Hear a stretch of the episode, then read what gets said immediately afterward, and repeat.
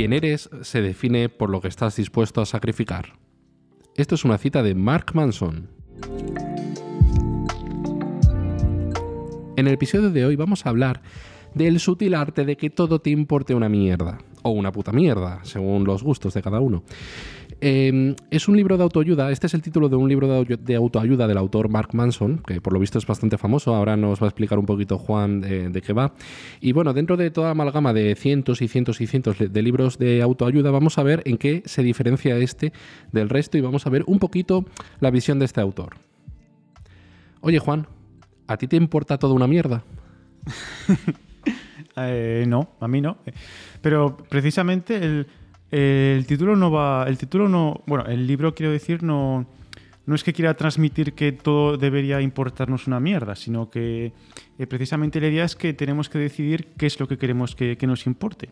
¿Sabes? No es un libro con tintes nihilistas que nos diga eh, nada tiene sentido, eh, da igual lo que hagas, eh, yo qué sé, drogate, haz lo que te dé la gana. No, no, no ese es el mensaje, ¿no? O sea, básicamente eh, un poco de estoicismo. Sí, sí, eh, tiene un poco de estoicismo el libro, lo que, pero Mark Manson no, no es nada estoico en realidad. ¿eh? ¿Ah? Tiene, eh, tiene algunas ideas con, la que sí, con las que sí que estoy de acuerdo del estoicismo, pero no, no, no es una corriente que, que, le guste demasiado, ¿no? Y este hombre, eh, háblame un poquito de él, lo que sepas, eh, qué tiene especial, de dónde es, qué ha estudiado, a qué se dedica. Pues pues si te digo la verdad, sé, sé, bastante poco de, de, su vida. Lo que pasa es que, bueno, me leí los dos libros suyos que tiene, bueno, tiene tres en realidad. Uno, uh -huh. es, para, uno es para ligar, que se llama Modelos, bueno, Models en inglés, no uh -huh. sé cómo es el título en español, pero ese no me lo he leído. Pero lo, me he leído el, este, El sutil arte de que todo te importe una mierda, y me gustó mucho, y luego leí el siguiente que era... Eh, eh, todo está jodido, un mundo sobre la esperanza, que ese, ese me gustó mucho más, mucho más era, estaba mucho más elaborado, era mucho más intelectual. Mm. Vale, vale, vale, vale. Y mm, digamos que antes de, entrar a cada, cada mm, punto ¿no? de, de, que habla en el libro, ha sido una conclusión que puedes decir, venga, mmm, no me quiero leer todo el libro, resúmemelo en dos frases o tres. Mm, vale, pues eh, es que e, es una aproximación contraintuitiva sobre la felicidad, el libro. Porque el autor lo que hace, eh, lo que nos indaga hacer es que para ser felices tenemos que centrarnos en la negatividad, que es precisamente lo contrario que nos han venido diciendo generalmente. Uh -huh. que, sí, sí, sí, claro. Sí, que él lo que nos dice es que en las, en las décadas anteriores hubo como una especie de culto a, la, a este positivismo eh, psicológico que diga, así un poco tóxico, de que teníamos que sentirnos bien en todo momento, que teníamos que hacer todo lo posible por evitar el sufrimiento. Pero él dice que no, él dice que, que la felicidad está precisamente detrás del sufrimiento. Vaya, ¿un poco masoca o estamos hablando de otras cosas? No, no, no, no es masoca. Ahora lo, lo eso eh, sí, que parece contraintuitivo así sí, sí, sí, en primera instancia, pero, pero tiene mucho sentido si te lees el libro. Él, él lo que nos quiere decir es que, que la, él también se inspira mucho en el budismo, mm. en cierto aspecto, porque nos dice que ha, ha, cogido prestada esta idea de que, de que la vida es sufrimiento, de que el sufrimiento está por todas partes y que tenemos que, que aprender a lidiar con él. Vale, entonces él empieza el libro, bueno, al principio del libro hay una cita suya que dice que, que la búsqueda de experiencias positivas es en -huh. sí misma una experiencia negativa. ¿Vale? Sí, eh, Qué raro, ¿no? Es sí, un poquito... Es, es, muy raro, pero se refiere a que si tú estás constantemente buscando una experiencia positiva, eh, eso estás dando a entender que, que, estás constantemente careciendo de eso, de, vale. una, de una experiencia positiva. ¿Vale? Entonces, visto así, sí que tiene sentido que sea una experiencia negativa, ¿sabes? Porque nunca vas a estar conforme. Es por ejemplo, él pone distintos ejemplos como no importa, no importa lo guapo que seas si siempre estás intentando eh, lucir más guapo, eh, uh -huh. no importa lo rico que seas si estás constantemente queriendo ganar más dinero, porque uh -huh. entonces te sentirás pobre. Uh -huh. Y este tipo de cosas. Eh, Siempre hay un pez más grande, ¿no? Como diría Obi-Wan o Qui-Gon. Eh, Qui no, era Qui-Gon. Eh, Qui sí. Qui era Qui-Gon, sí, sí. sí. Y, eso, y luego esta, esta cita que he dicho, la de la búsqueda constante de experiencias positivas, es una experiencia negativa. Luego la, comple la complementa con otra cita que es que. Y, y la aceptación de experiencias negativas es en sí misma una experiencia positiva. ¿Vale? Porque sí, suena un poco. No, no, sí, poco, claro.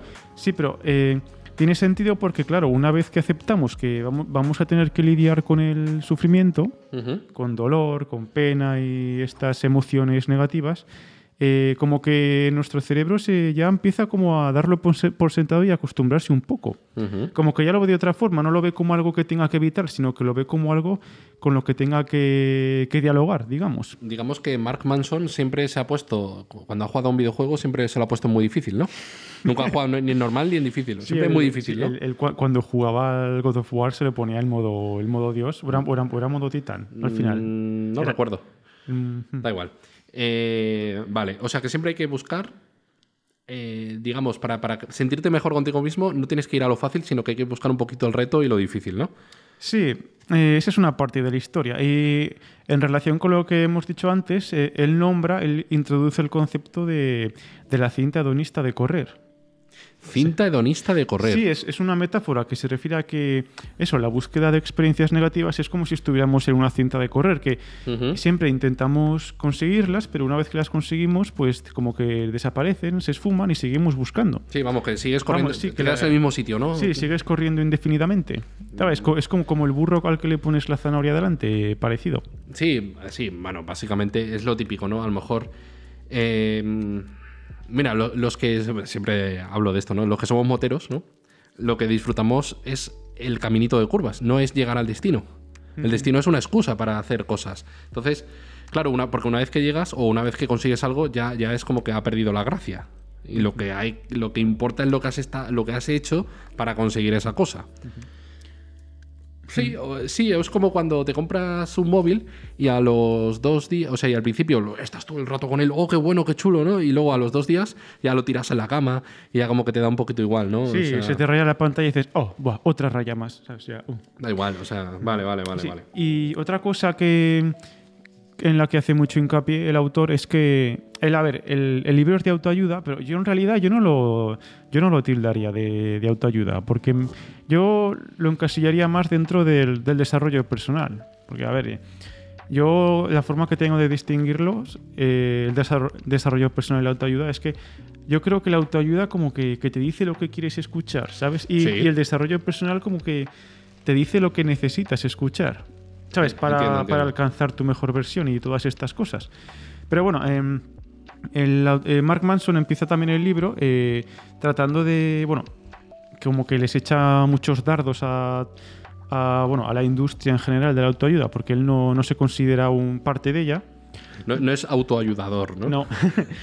y él, pues, eh, para hacer eso, eh, para ir en contra de toda esta, esta marea de autoayuda, pues él lo que hace es hacerse una pregunta que es de ¿qué es el éxito? Porque, porque la, generalmente los libros de autoayuda ya dan por sentado que, qué concepción tenemos cada uno del éxito, que cree, da por sentado que todos tenemos la misma, que es eh, o tener, ya, o, eh, o, pues, lo típico, eh, tener un cochazo, tener una casa, tener una mujer despamparante o, o hombre, o un, Ujú. eh, este, este tipo de cosas. Y Mark Manson al principio del libro, pues para cuestionarse esa concepción del éxito, pues utiliza, recurre a la figura de, de Bukowski, que, que es un escritor súper, bueno, que era, que bebía mucho, que se drogaba, que eh, tra- trataba mucho con, con prostitutas y tal.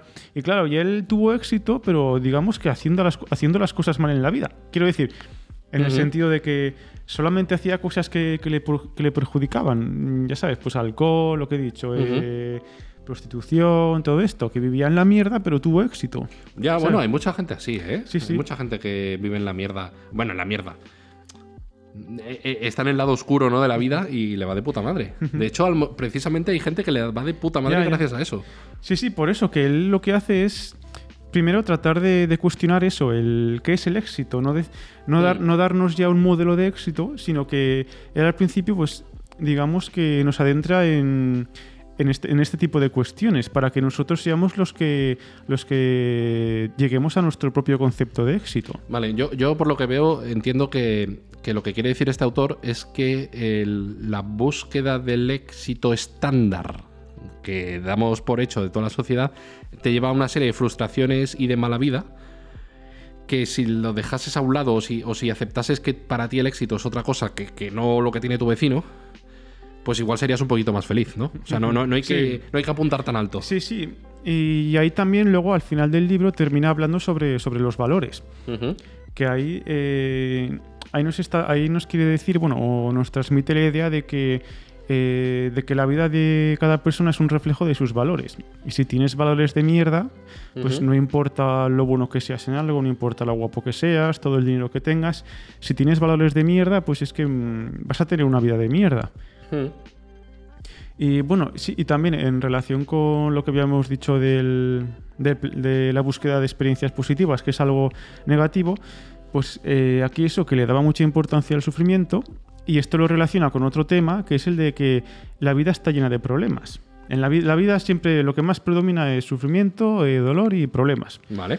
¿Vale? Y él lo que nos dice es que la autoayuda en general nunca se hace la pregunta de ¿por qué estoy dispuesto a sufrir en este mundo? Eh, ¿Qué estoy dispuesto a sacrificar? ¿Vale? La, la digamos que el modelo estándar, eh, bueno, no estamos hablando de física, ¿vale? Pero el modelo estándar de la autoayuda es precisamente evitar el sufrimiento. No, pregun- no preguntarnos por qué estoy dispuesto a sufrir, sino eh, cómo puedo evitar sufrir, Ya. ¿sabes? Y esto al final termina siendo contraproducente.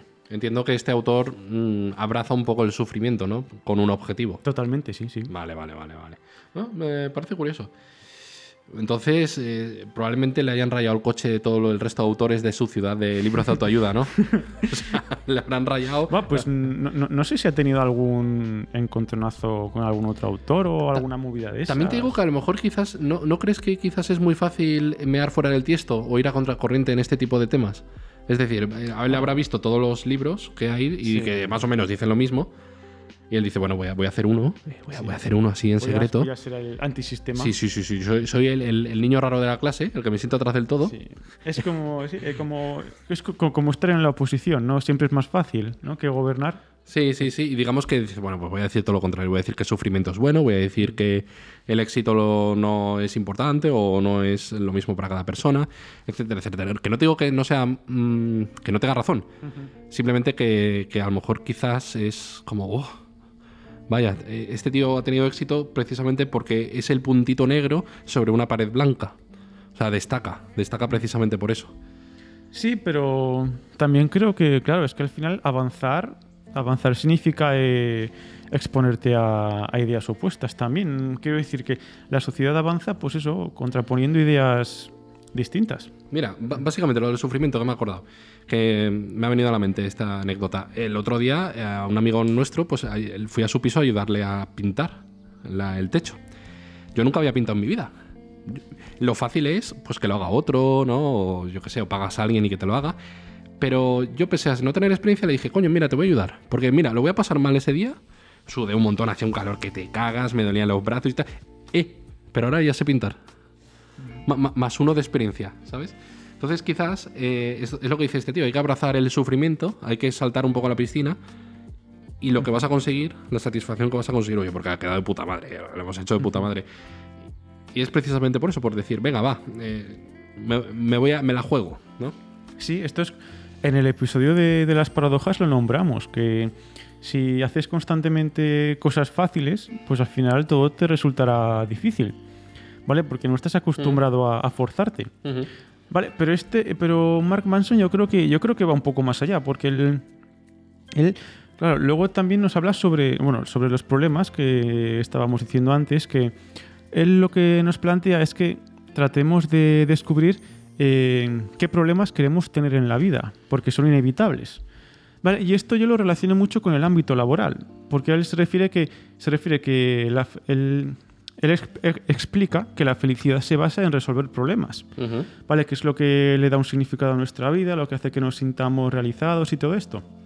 Entonces él quiere que nos incita a eso, a darnos cuenta de cuáles son los problemas que queremos solucionar para que seamos felices.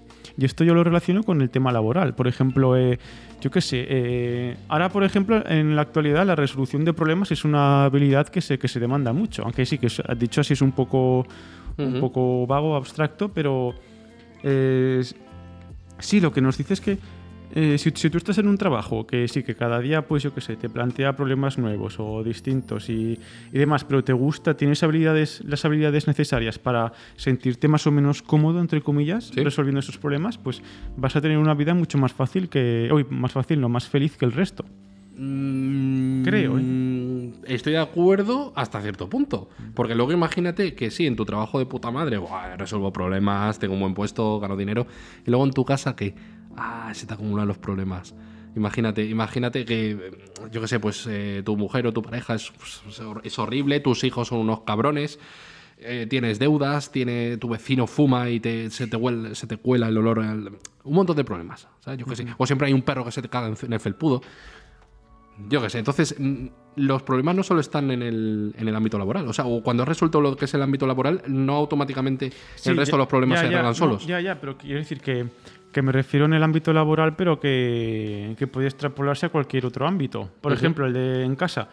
Pues eh, es que aquí también lo que nos dice es que eh, tenemos, eh, tenemos que buscar eh, un motivo, ¿vale? Que, un motivo que, eh, que nos... Bueno, o un propósito, mejor dicho. Tenemos que buscar un propósito que nos importe más que, que el sufrimiento que acarrea. Por ejemplo, el tema de casa. Pues si, si está mal en casa, bueno, eh, por lo que sea, pues puede decir, eh, sí, estoy sufriendo en casa, pero lo hago porque para que mis hijos pues tengan un mejor futuro. Por ejemplo, em, a que supongo que tú te referías a estar, a estar de manera distinta. En el concepto de mal que tenías tú de estar mal en casa creo que era distinto a ese. Sí, bueno, a ver, no, solo quiero decir que el- yo creo que al final eh, es como una toalla. Tú imagínate, sales de la ducha y en lugar de tener una toalla eh, grande, tienes una toalla de mano pequeña. Y por mucho que te quieras tapar el pecho o los huevos o el culo o las piernas, siempre hay algo que se queda al descubierto.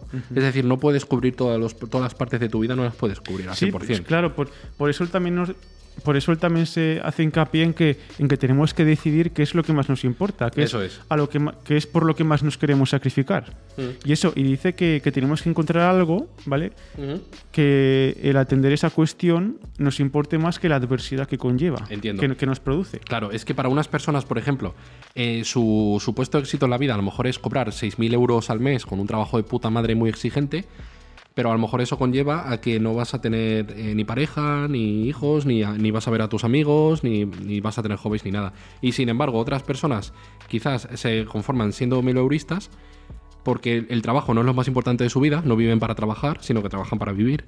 Y, y- y tienen cubierto pues tema de pareja, tema de hobbies, tema de eh, otras cosas, de que tener un perro a lo mejor para... Hay gente que a lo mejor tener un perro es lo máximo en su vida, quiero decir.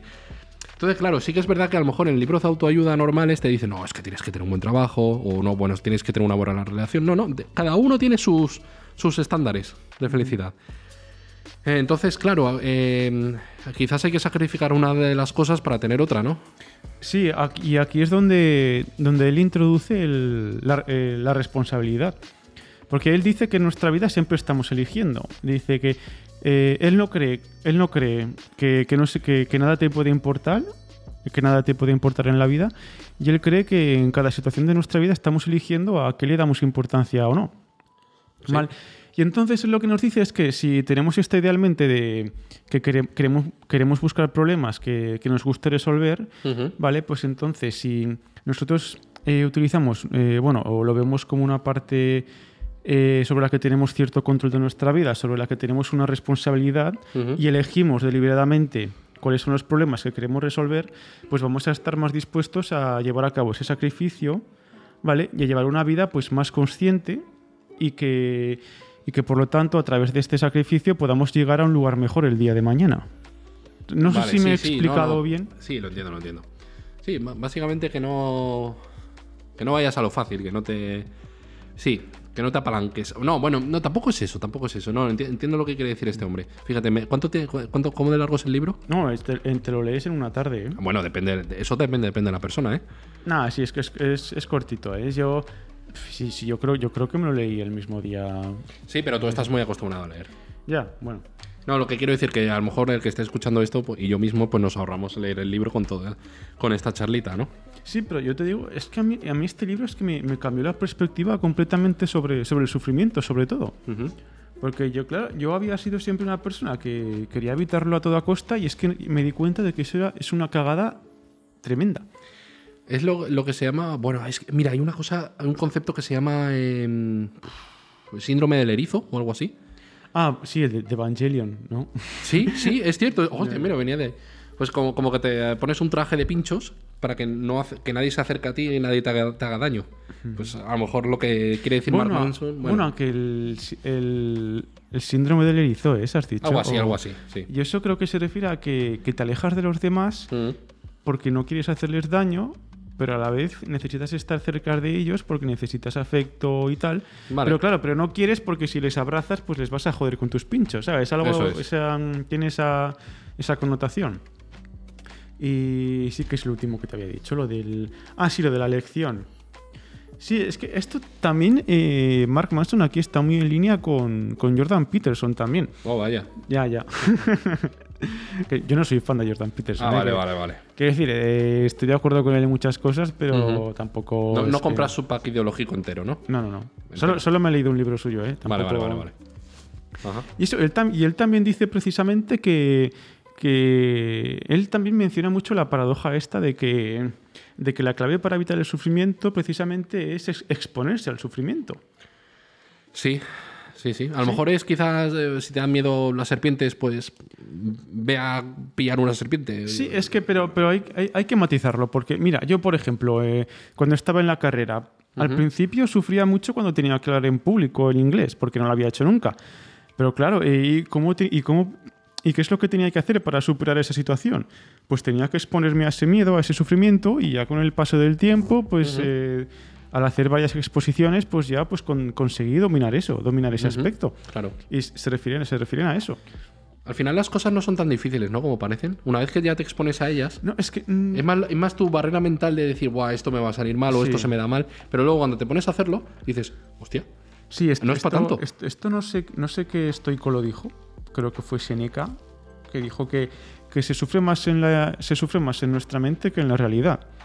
Sí, No, sí, sí, sí. Y, y Mark Manson también dice algo parecido que dice las experiencias negativas que no bueno eh, que nos imaginamos que vamos a tener nunca son tan malas como parecen, pero al pero a la vez eh, es- todas estas ansias que tenemos por al- algo positivo, una vez que lo conseguimos, tampoco es tan bueno como creíamos. Mm. ¿Sabes? O sea, que sirve para sirve para las dos caras. el, el monstruo del armario da más miedo cuando no lo ves que cuando lo ves. ¿no?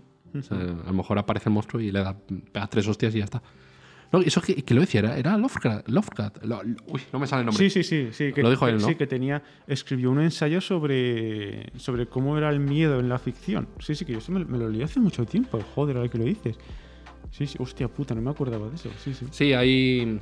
la- las películas, las mejores películas o videojuegos de miedo eh, son, son los que no muestran las cosas. ¿Sabes? El, el miedo sutil, ¿sabes? El, el- el que, que sea la imaginación del espectador. sí, sí, sí, si te fijas, es que la imaginación lo acentúa todo, porque también sirve para, para el erotismo. Mm, Lo que más te pones precisamente lo que. Mira, mira, la- mira cuando la gente tenía mascarilla. que ahora hay gente que se quita la mascarilla, que se quita la mascarilla y dices, wow. Dices, ¡Wow! What the fuck? Vuélvetela a poner. Sí, sí. No, no, pero sí, es es verdad que nuestra imaginación y nuestra mente es lo que más eh, te, te impide hacer otras cosas. O sea, la. eh, digamos que tu, la barrera de tu cerebro a la hora de no querer sufrir evita o te impide ponerte a aprender nuevas cosas. Por ejemplo, mi, mi novia hace muchos años se sacó el carnet de coche y el de moto a la vez. A la vez. O sea, y, y ella pues tenía como una especie de temor, ¿no? De, de, ay, es que no se me va a dar bien, no, no lo voy a hacer bien. En un mes se lo sacó los dos carnés. Porque cuando te pones a hacer las cosas, no son tan complicadas. Pero eres tú el que te autosaboteas. El sí- un síndrome del impostor que te cagas, que te dice, no, tú no eres capaz, tú no, no sé qué, y te pones a hacerlo y dices, oye, pues mira, no estaba tan mal. Si te expones al sufrimiento, que es lo que quiere decir Mark, Ma- Mark Manson en este libro, ¿no?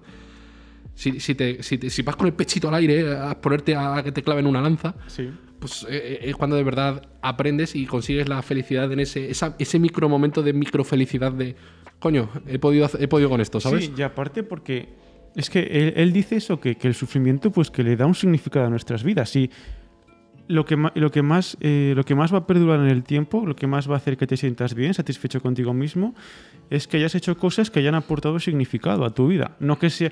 Porque esto eh, lo dijo eh, Víctor Frankl, que le escribió El hombre en busca de sentido, que sí que lo nombramos ya, que era un, era un psiquiatra alemán que sobrevivió al holocausto. Ujú. Y él decía que cuando la gente no tenía un propósito en la vida, pues él se- esta gente se centraba en, en sucumbir a sus placeres más banales, digamos, más efímeros, más lo lo la gratificación instantánea.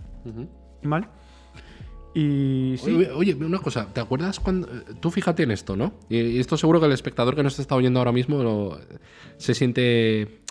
O sea, sentirá que está de acuerdo, ¿no? Cuando, cuando quedas con amigos a- y a, a tomar algo, ¿no? Sie- Siempre, siempre recuerdas anécdotas de cosas raras que nos hayan pasado. O de, Buah, ¿te acuerdas que mal lo pasé ese día, que tal, no sé qué? ¿Te acuerdas cuando tal y cual? O sea, sie- siempre cosas que se salen de lo, de lo normal, pero que, que dejan- te dejan una huella. Son cosas de las que te acuerdas. Sin embargo, si siempre haces cosas monótonas, cosas que no se salen de lo común, pues, pues mm, no hay nada que contar después, ¿no? y era también hay- y hay otro hay otro- un capítulo que me gustó mucho que era de que se, se titulaba creo el no eres especial. ¿Vale? Y aquí hablaba de que, de que hay, al- hay algo que le pasa que le pasaba a mucha gente, bueno, que les- a mucha gente le pasa, Mm. que es que se creen especiales en el sentido, es que él utiliza la palabra eh, entitled en, en, ing- en inglés, es que Sí. no, no sé cómo se traduce al español, pero vamos, que él, él lo que dice es que esta sensación de que te crees especial, ¿vale? Mm. Hace que te creas legitimado como a, mere- a merecer cosas. Él dice que el, sentir, el sentirte especial hace que tú creas, vamos, esto sí que te, que te endiosa, que te Mm. hincha mucho el ego, ¿vale? Y hace que te creas que tú puedes llegar a obtener experiencias positivas, ¿vale? Sin haber pasado antes por las experiencias negativas, Vale. ¿vale? Y él aquí lo que nombra es... eh, nombra la, la literatura psicológica, ¿vale? Y menciona dos conceptos, que son el, el narcisi- narcisismo grandioso y narcisismo vulnerable. Me parece que eran. Que el primero, el narcisismo grandioso, pues dice que, bueno, una persona te diría, eh, no, eh, yo soy asombroso, vosotros no, y yo me merezco mucho más. Y el narcisismo vulnerable te vendría diciendo que oh, soy una, yo soy una puta mierda, vos- vosotros sois todos guays, así que yo me, me merezco algo más. Vale. ¿Sabes? Que al, Vale. que al fin y al cabo que el resultado es el mismo, pero son dos puntos de vista diferentes. Sí, sí, sí, sí, sí, claro, Y claro. claro, y si tú te, y el, y el- el problema que, que destaca de todo esto, de este narcisismo, es que si, si tú te crees especial, si te sientes que no mereces sufrir, pues es que tú no, no- no vas a avanzar en la vida y va a ser contraproducente. Ya, entiendo. Entiendo. Eh, son como los en Ataca de los Titanes los que se los que querían optar a la policía militar y quedarse dentro de la muralla más protegida. Mm, Bueno. No, no buscaban una vida fácil, no sufrir. Jo, ya, pero eran titanes, tío. Pero, pero hombre, lo- los que se quedan dentro de la ciudad más interior, esos no, no se exponían a los peligros, no se exponían al sufrimiento y a vivir fácil a emborracharse. Ya, ya, ya, pero joder, pero es que en ese contexto, a ver, ¿tú crees que...? Bueno, ya es mera supervivencia. Sí, sí. Mira, sí, pues es que mira, es que ahora que mencionas eso, es que el sufrimiento en realidad es que tiene, evolutivamente, tiene, tiene una utilidad. Pues siempre hubiera estado satisfecha, pues es que no habría podido sobrevivir. Tú cuando estás... Hay un mono que está siempre estresado, que siempre está ojo a visor a ver si hay algún depredador. Mm. En cuanto se mueve, mente ahí perezoso, tumbado, eh, no busca comida, está tranquilo. Pues cuál crees tú que va... Ya, ya, entiendo, entiendo. O sea, digamos que debería mañana mismo coger a, a- a sufrir Oye, y, a, pero- y a ser un hombre. No, a ver, pero es que, que el, el sufrimiento, no es que buscar un sufrimiento que dadas las circunstancias de la sociedad en la que vivimos, pues nos hagas, si tu meta es, yo que sé, astronauta, pues tendrás que buscar un camino que te haga sufrir de distancia. Sí, sí, ay, joder. El Eh, pobre. ay. Ojo- ojalá, ojalá hubiera... Sí, sí, no, pero a ver, ya, que normal, vale, sí, sí, que vale. normal que, había cuántas personas había 25.000 o, Para- o para- 50.000. eh, sí, eso, que es que el... un sí. segundo, un segundo. Pero es gracioso porque A no ver, es sí, suficiente para pagarlo. Sí, sí, será. A ver, yo, yo creo que es el siguiente paso, vamos. No, lo, di- lo digo, lo digo en 100 años para que ya esté más o menos desarrollado. Vale. ¿Qué? Que me voy a Salou o a la Luna. Elegimos, ¿no? Me voy- y me voy al lado oscuro. O sea, Buah. Volvemos otra vez. Ahora volvemos al tema, ¿no? Yo creo que nosotros, tú y yo, vamos a ver Aunque hombre, con, el, con el crecimiento exponencial de la tecnología que ha sufrido los últimos 10 años, o estar vivos en, en- en- va- vamos a vivir una revolución industrial, I- i- básicamente. i- igual, te, igual nos te la identidad. Hostia, uh, eso es una movida, ¿eh? Uy. Uno se lo ha estado preguntando y ahora el oyente estará diciendo, ¿qué coño dice Javi de la familia? Pero aunque me, lo dijo, pero no me acuerdo ya. Vale, ella no, es que estoy acostumbrado a que no, la gente no me atiende. En- ah, en el, en el mono. El el- mono. Hostia, hablando de mono. Como esto va a salir dentro de unas semanas, hostia, puta. de- desde el día de la grabación, Sí, sí. te voy a explicar por qué, ¿vale? Mm, vale. De- puede que no pase nada, pero luego te explico un par de cositas. Y- mono, que el mono que está alerta y que sufre y, y que tal. Y, y el que se, se está. Bueno, iba a contar una anécdota, pero. Ah, de cuando, de cuando nos perdimos. Eso, es otra parecida a lo del mono. Mm. Di- digamos que en cierta situación hace muchos años. em, a ver cómo lo explico sin dar detalles. Eh, podías elegir hacer las cosas bien. O podías elegir hacer las cosas. Al final el resultado fue el mismo. Y quizás el, el- el- daba dio igual. ¿Sabes? Los que lo hicimos bien, sufren del mono perezoso. eh, tuvieron lo mismo que los que lo hicimos, que los que sufrimos.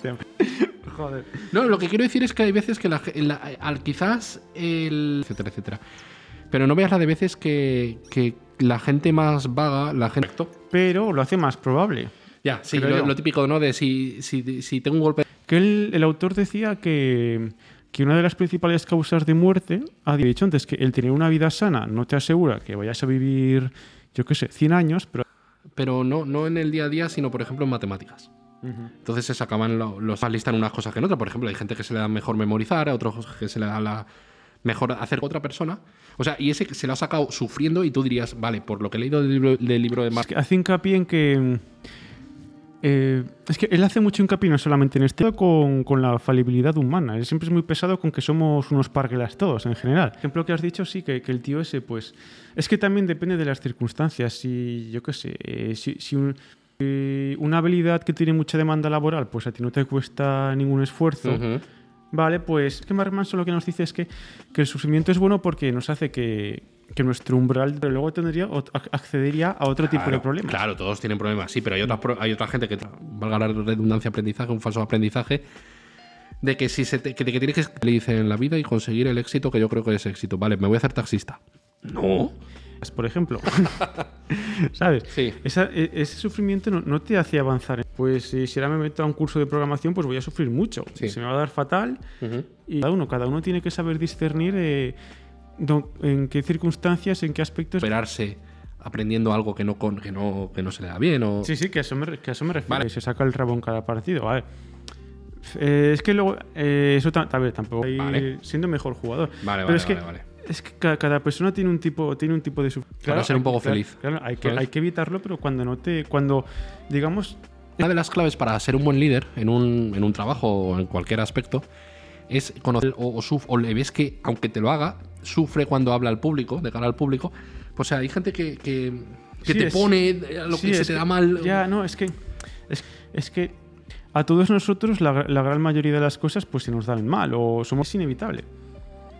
Na- eh, Y aparte que la motivación viene después de empezar. De... Él, él- él lo dice precisamente. Él, él dice que, que- que la motivación funciona, funciona. Por ejemplo, eh, eh, al principio, pues bueno, sí, venga, vamos a empezar tal. Nadie. Pero bueno, Sí, pero es que la motivación es, es, como, es como la fuerza de voluntad. Si te- programar, bueno. a ver, si te lo digo programar, pues para tener.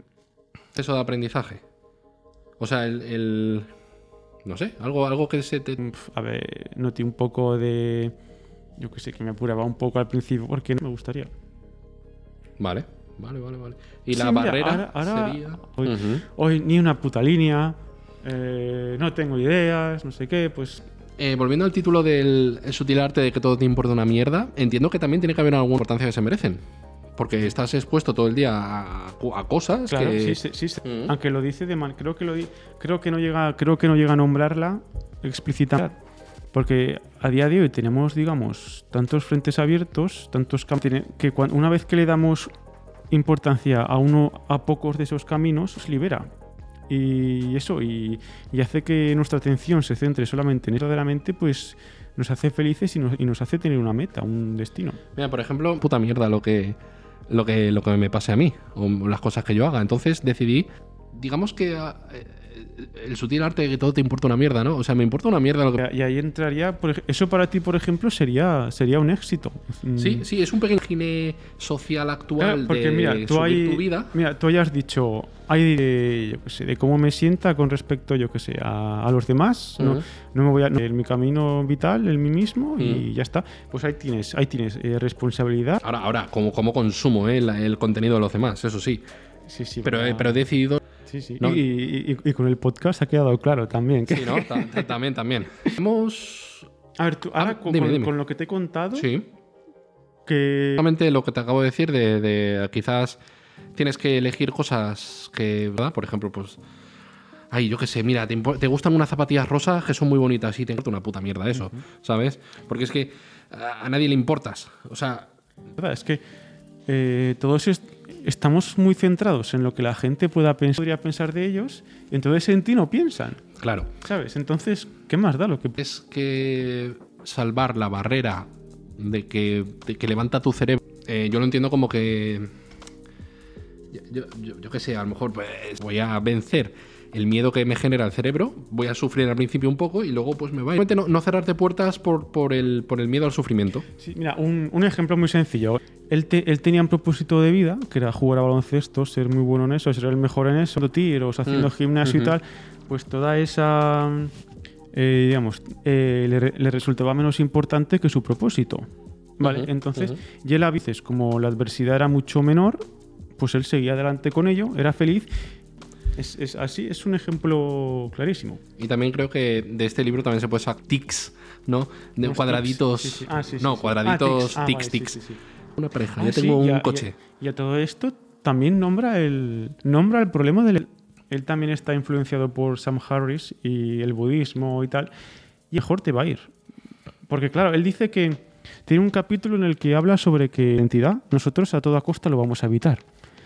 ¿Vale? Pero claro, esto tam- tampoco nos conviene porque es que eso, la identidad es maleable. Es, si, nos, aferramos a ciertas ideas, pues eso puede impedirnos avanzar. eh, que el sufrimiento está bien, pero hasta cierto punto. Y que no vale aguantar que te hace la puta vida imposible lo mandas a la mierda. No tienes que aguantar. ¿Vale? No, no, no va a venir un día el jefe y te va a decir, hostia, qué bien has trabajado, qué, qué bien las 14 horas día muera, le das tú la empresa, una polla, ¿sabes?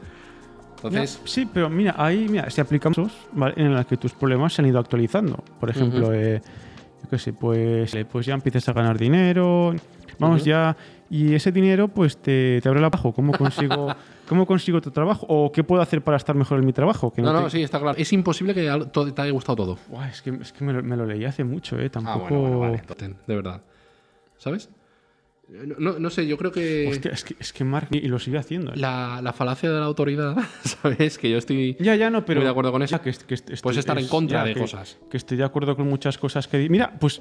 Y le, Bueno, no sé, y le dije, le puse, hola Mark, que no sé qué, que desde que. Hostia, de- debo tener ese correo por ahí todavía. Es verdad, sí, es verdad. Hostia, hostia, Hostia hostia. puta, qué fuerte, sí, sí. sí 50. igual, creo, que, creo que cuarenta y pocos, 40 y creo. pocos. Creo, ¿eh? Vale. Sí, sí. Vale. ¿Tiene hijos? Gustó más el segundo libro, ¿eh? En realidad. Eh, me- creo que es muy tan culto, en plan, plan pedante, entre comillas. ¿Cómo sería un libro Sacrificar, ¿no? Claro, eso lo hemos dicho al principio. Tú, por ejemplo, eh, una pregunta tonta. ¿Sacrificar tres años de tu vida en otro Bueno, país, que- por ejemplo? Pero, eh, ¿qué, qué trabajo sería? Amigos, sin familia, Sí, sin Españita, sí, sí. sin toro, sí, sí, toro, solé, sevillana, ole, ole. Sí, sí, sí. No lo sacaron en Tailandia, ¿qué coño? Ujú. Vale, vale, vale, vale, vale. Bueno, Lo que estés dispuesto a sacrificar es que eso pone, pone de manifiesto cuáles son tus valores, digamos. vale, fíjate, ¿sacrificarías tu, tu físico privilegiado que tienes gordo? Gordo de suelo las escaleras y me ahogo. Bueno, a ver, pues si utilizo... Puede ser Y además, y le puedes poner solución, vamos. Mm, buenas, que a lo mejor es el sueldo, una cosa buena que a lo mejor es que te gusta ese trabajo, pero por el contrario, cierta comodidad desempeñándolo, porque se le da bien. Y visto desde fuera, eh, también te digo. Luego ya lo que tenga en su cabeza es otra Sí, historia. Sí, es un mundo. Soldador de estos que los mandan siete meses a una planta petrolífera en mitad del océano. Cosa mejor. Lo que pasa es que está muy bien pagado, pero es muy sacrificado. Pues a lo mejor estar siete. Sí. ¿Qué es un buen trabajo? ¿Un buen trabajo es un trabajo que consigues mucho dinero? ¿O es un trabajo Tienes que tener un, un salario súper alto. Si es que, mira, para mí, para mí el éxito ahora. Vale, vale, vale. Sí, a ver, claro, pero para, Ah. llegar, para, para llegar a eso tendría que haber pasado por un más o menos a gusto. Vale, vale, vale, vale. ¿Sabes? No es, no es lo mismo. Eh, de un- una persona famosilla que, que- que sigo, que ha ido al médico y le han, le ha- le han diagnosticado una cosa que le ha salido por estrés. Pero es infeliz, en todos los niveles. Pero tiene mucho dinero. Y claro, la gente pues le, le escribía diciendo que, que deja de quejarte porque tienes una vida que, que todo lo demás es infeliz. Todo lo demás. Ya, pues es que, es que es- si le preguntas a esa persona, pues te dice. Sí, tendría dinero, pero seguiría siendo infeliz. Y, y tampoco es que su trabajo le impida ser gente que a lo mejor piensa que con teniendo un buen trabajo, teniendo una casa de puta madre, teniendo un cochazo y tal, va- van a ser un poquito más felices. Una no te asegura nada. O sea, si estás muerto por dentro, estás muerto por mierda. Pues tenemos la esperanza, vivimos con la esperanza de que todo puede ir a mejor. tristeza, ¿sabes? Que no es, no, es, no es necesariamente la falta de felicidad, sino que es la falta de esperanza. Mm. Que él lo nombra así, hopelessness, dice en, en inglés, que, que lo contrario a la felicidad es eso, el, el, el- hostia puta, de verdad. ¿Ves? Es que cada cosa que leí, tuve una temporada que cada cosa que leía suya, de- viendo con mi padre un, un vídeo de un youtuber que, que es.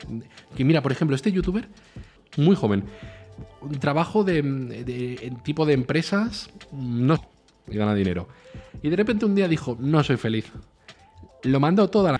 Y lleva creo que dos o tres años. Creo que se llama Nico. Sí, africano. sigue en ¿vale? África. Ah. Sigue, sigue en África, sigue en África. No, no, no, ha, no ha dado la vuelta entera. Ah, ah, es, es español. Es español, es español. Ujú. Es español. E iba por un pueblo medio desnudos, jugando con, con una piedra y un palo, y, y- y riendo, y ni un 1% de lo que tenemos nosotros, pero son inmensamente felices. Eh, implica que te- no, tengamos, no, no lleguemos a estar del todo felices porque... ¿Sabes lo que pasa? Yo creo que, que se nos enseña constantemente el producto fin. Por ejemplo, esto se ve mucho, yo qué sé, yo me, doy cuenta de que en los dibujos animados pero no te mostraba necesariamente el proceso por el que se pasaba para... Pero quiero decir, eh, las redes sociales, por ejemplo, eh, un libro te sale ahí súper feliz, una foto sonriendo, sonriendo de oreja a oreja, con, dando- dándole puñetazos a la mesa de, ¡ay, que no me sale nada! y. ¿Sabes? Ah, pero de una manera posturista, ¿sabes? Sí, En sí, plan sí, de, claro, claro. "Oh, ya va por este capítulo. Claro, tú, Y, ti- sí, y- y no, y no lo has terminado en una semana, piensas, hostia, yo no soy como este. Ah, Seas Brandon Sanderson, que ese tío escribe un libro por semana casi. O ese tío es un puto máquina. Ah, mira, qué bien, lo ha conseguido. esto, eh, igual, mira, yo lo llamaría así, le llamaría la, la falacia del... Lo voy a acuñar. Vamos. Falacia del producto final, me gusta. Eh, oye, Pues lo autopublicas en Amazon. este libro es una falacia. Ya está, ya está. Ese, ese es todo el problema. Falacia del producto. Escríbelo, rápido. Ah, Estás quedado sin batería. no, no, no. Oye. Oye, bueno, que, que nos, nos hemos ido un poco, ¿no? Igual. Yo creo que lo que yo- yo queríamos que decir. ya, ¿no? Sí, lo que queríamos decir ya está dicho. Comprad el puto libro o, o no lo compréis. Es vuestra elección. Sois libres. Re- referencia al liberalismo, ¿vale? O sea, que yo me ha Ah, contactado. una serpiente, joder. Eso es. Me ha contactado gente que no sabe qué coño son los que hacemos a veces. ¿Vale? O sea, la serpiente, Ya, es que- es que, liberalismo. a ver, si tuviéramos lengua bífida sería más fácil. Pero... Sí, claro, claro. Pues nada. Bueno, sí. Eh, nada más que añadir, ¿no? Yo creo que ya está todo. Ya está, ¿no? Cada uno a su puta casa, ¿no? Bueno, pues eso. Oye, pero ¿y entonces en, en el siguiente capítulo de qué, de qué hablaremos? Pues no lo sé. Algo se nos ocurrirá. Adiós. Hasta luego.